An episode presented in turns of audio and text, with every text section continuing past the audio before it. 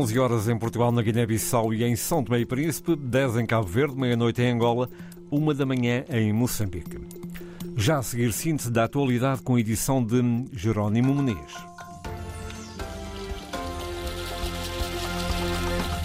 Boa noite em Portugal. Perante as dúvidas do Presidente da República, o Tribunal Constitucional não vê irregularidades nas alterações à lei da nacionalidade do acórdão. Foi lido esta terça-feira, jornalista João Coraceiro.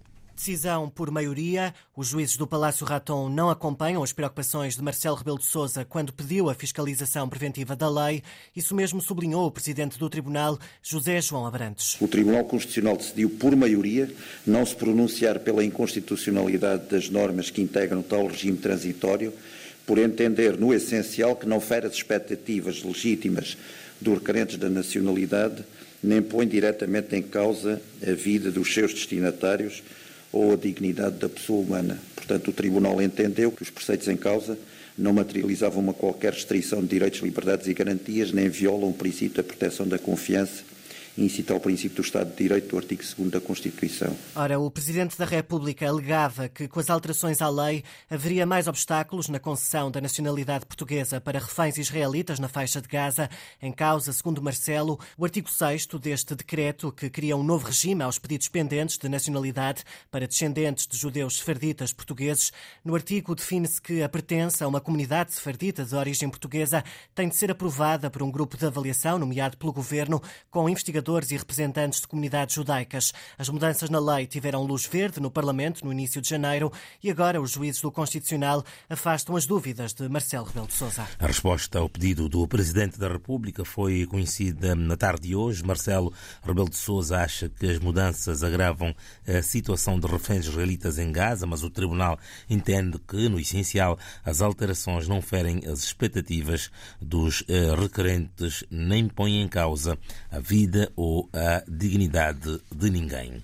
A ativista e jornalista moçambicana Fátima Mimbiri considera que o Estado moçambicano perdeu o controle da situação em Cabo Delgado, no norte do país, numa altura em que a violência armada alastrou a vários distritos do litoral da província. Fátima Mimbiri afirma que o silêncio dos governantes sobre o conflito contribui para o agudizar da crise na região e demonstra inércia ou desvalorização a apatia do governo agrava a situação toda porque pode revelar duas coisas. Uma, pode revelar a incompetência que o governo esgotou toda a sua criatividade para resolver e responder à situação de Cabo Delgado. A outra opção seria que o governo simplesmente não está preocupado com a situação, que o governo simplesmente reage ou vai reagir em função das pressões que vierem de fora, mas não está preocupado com as vidas que se perdem, não está preocupado com as pessoas que estão lá. Há coisas que não fazem sentido e que demonstram claramente ou que esse Estado é um Estado incapaz ou é um governo que não tem interesse em esclarecer e neste momento estamos todos em pânico porque quem está a morrer lá não são os filhos dos dirigentes, são nossos irmãos, são nossos esposos, são nossos filhos, nossos sobrinhos, nossos netos, nossos pais e nossos avós.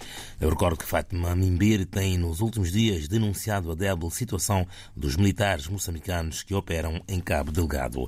Duas novas espécies de plantas foram descobertas recentemente na província do Ige por biólogos angolanos e alemães. As plantas, com propriedades medicinais, resultam de um trabalho de investigação que está em curso naquela região do norte de Angola, jornalista José Silva.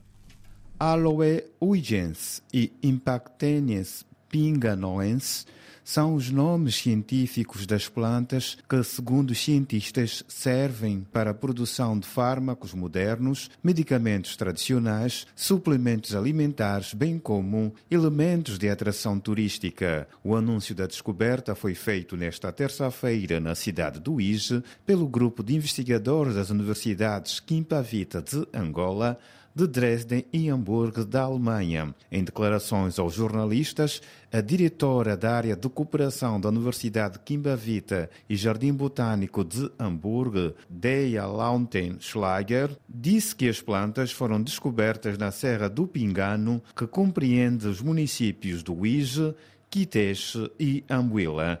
A investigadora realçou que o projeto de pesquisas de plantas, que iniciou em 2012 na província angolana do Ige, através da Universidade Quimbavita, é uma aposta na investigação das plantas usadas pela população como medicamento tradicional. Por sua vez, o vice-reitor da Universidade Quimbavita, Domingos dos Santos, realçou que as plantas descobertas têm grandes vantagens para a investigação científica, fonte de alimentação e para o uso medicinal. Cientistas angolanos e alemães descobrem no norte de Angola duas novas espécies de plantas úteis para a produção eh, de fármacos modernos, medicamentos tradicionais e suplementos alimentares. Foi o essencial da atualidade com Jerónimo Muniz. Estas e outras notícias em permanência em rtp.pt/rdpafrica.